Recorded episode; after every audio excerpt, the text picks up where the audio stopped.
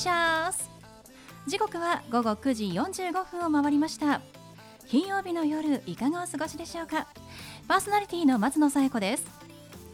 この番組ボーイズビーアンビシャスのコンセプトは夢を抱き語りそして行動に起こそうということで毎回さまざまな業種のビジネスパーソンがゲスト出演。どんなビジネスをされているのかどうして始めたのかその思いを語っていただくそんな番組です。さあそして私と一緒に番組をお届けするのは柴田法務会計事務所の柴田純一先生です。先生よろしくお願いします。よろしくお願いします。さてあっという間に6月になりましてはい今年も半年経ちましたね先も生う早いですね。早いですね早いんだね。私がね、ええ。呪いから早く感じるみたいなんですよ。いやいや。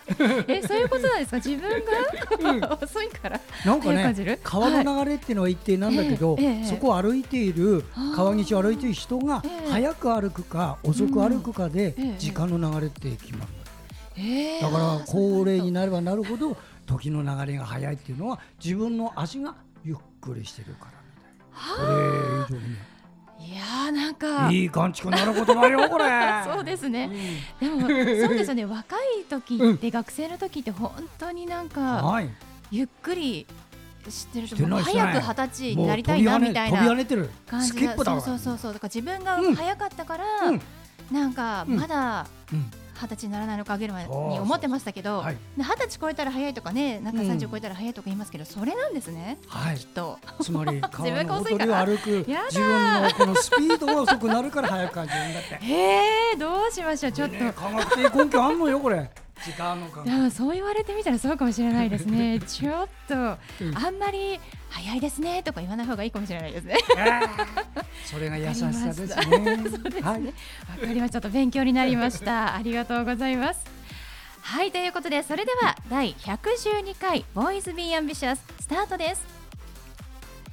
この番組は遺言相続専門の行政書士柴田法務会計事務所の提供でお送りしますそれでは先生今夜のゲストのご紹介をお願いしますはい。今夜のゲストは、えー、彫刻家の日置真理先生です。日置さんこんばんはこんばんは。よよろしくお願いいたしますろしくお願いします。さて日置さんは彫刻家でいらっしゃるということなんですけれども、えーどんな作品を作っていらっしゃるんですか？はい、あの素材は主に粘土で、あの人物をモチーフに制作をしています。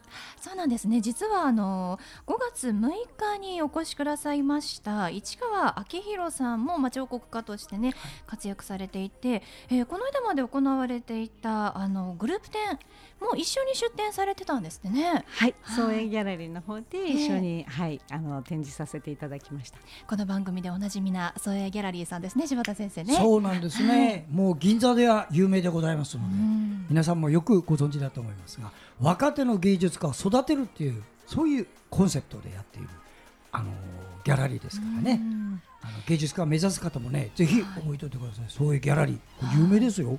そうですね。はいというその有名な創営ギャラリーさんで行われていたグループ展、あのどんな展示会になりましたか？あ、そうですね。あの二課会、二課展自体が結構いろんなこうあの表現方法を持っている作家が集まっているので、まあその中でもあのまあ年齢幅も広く若いす若い大学出たばっかりの子もあのキャリアのある人も一緒にこうちょっとこう切磋琢磨しながらいい展示ができたかなと思っています。うんそうですね。こちらに出展されたそのグループ展に出展された日置さんの作品はどんな作品だったんでしょうか？あの人物をモチーフに粘土をあの中をくり抜いて空洞にして乾燥させて、あの焼き物としてとあの陶彫っていうんですけれども、はいあの焼き上げた焼いた粘土を焼いた作品ですね。うんはい、日置さんはもう主に粘土を使って作られるんですか？はい、粘土が好きですね。えー、そうなんですね。やっぱりこう人によってこう素材の好き、まあ好みっていうのもあるんですね。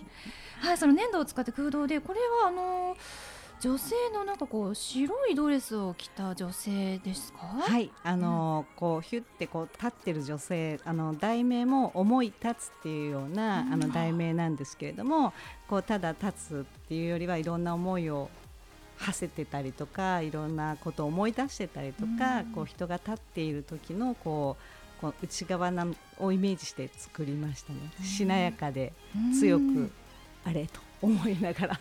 確かにこの女性のこう美しいなんていうんですかねしなやかなそのラインがすごく描かれて表現されていますけれどもそういうのをやっぱりこう女性同じ女性として意識したりするんですか？そうですね、まあ、女性ですね。女性像を作ることは多いんですけれども、うん、やっぱりこう人って生きていく中で多分きっと無傷では生きてなくって、うん、なんかそのこうしなやかであることの強さだったりとか経験値だったりとか、うん、なんかいろんなことがあっても強く美しく入れるといいなと思いながら作ってます。そうなんですね。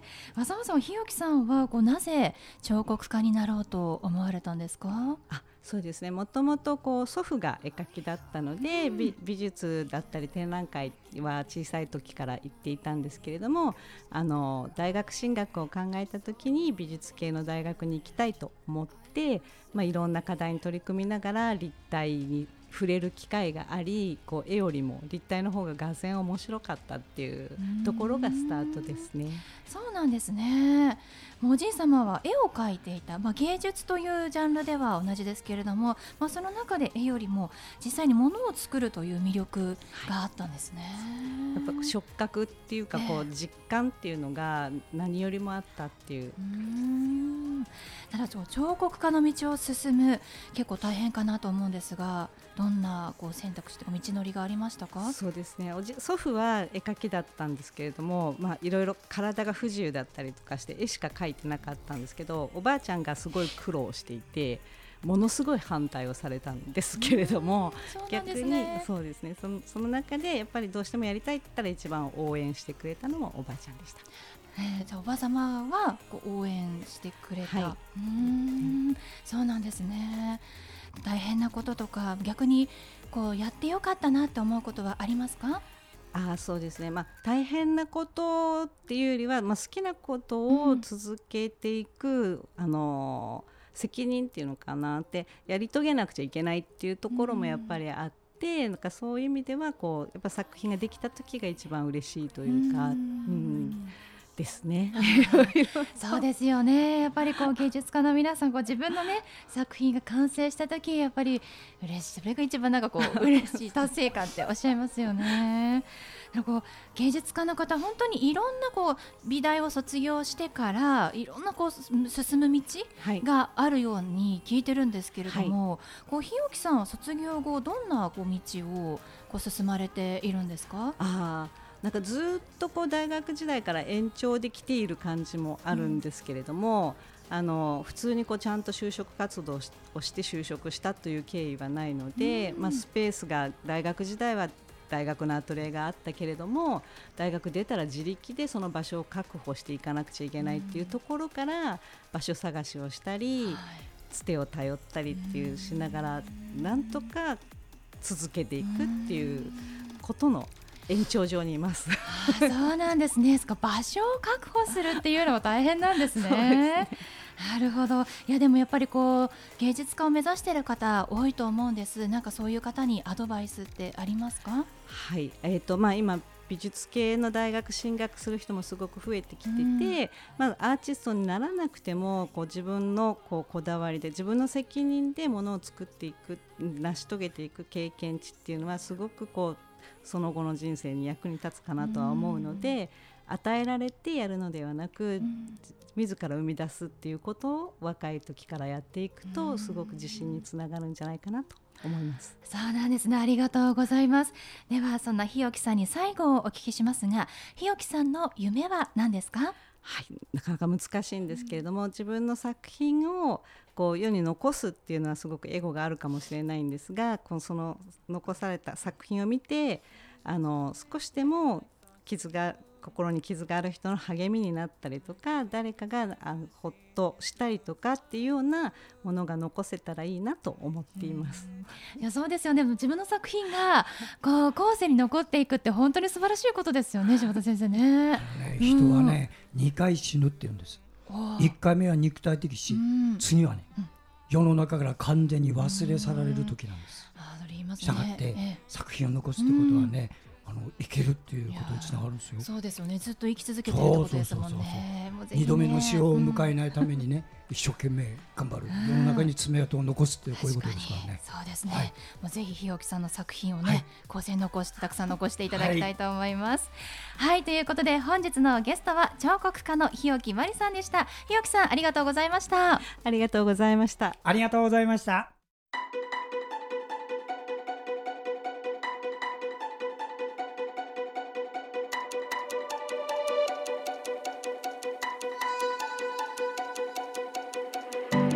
続いては柴田先生のワンポイントアドバイスです。では先生今日はどんなお話をしてくださるんでしょうか？はいこんばんは。遺言相続専門の行政書士の柴田純一です。また今日もですねあの遺言書を作るにあたっての注意すべき点ということである程度ご紹介いたしますのでお耳を貸してくださいね。で基本中の基本なかなかこれがねよくこうご理解できないところがあるもんだから私ので基本中の基本を言います。まずね遺言書っていうのは自分が作ったものがね自分がもし亡くなった場合に確実に相続人のお手に渡るようにしておかないといけない。これ重要なんですよ皆さん。何かねあの勘違いする人がいてね自分が書いてどっかに放に投げておけば勝手に探してやってくれるそういう義務があるんだと思ってるけど義務も何にもないんですよこれ。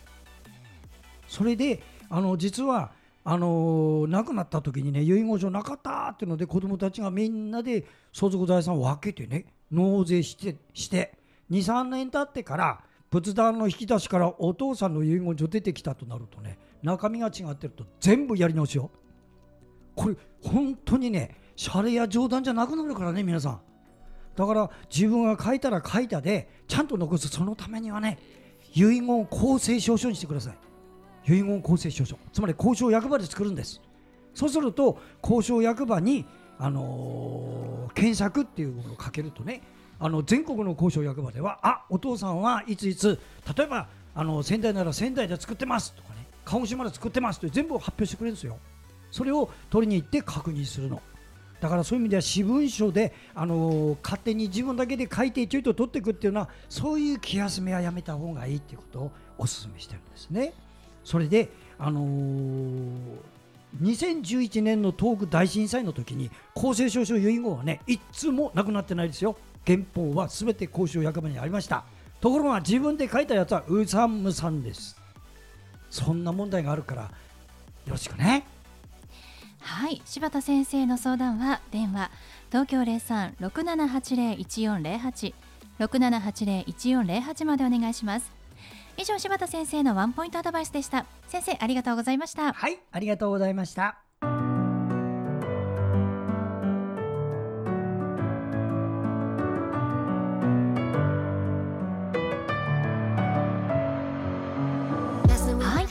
でお送りしてきました「Voice Be Ambitious」いかがでしたでしょうか？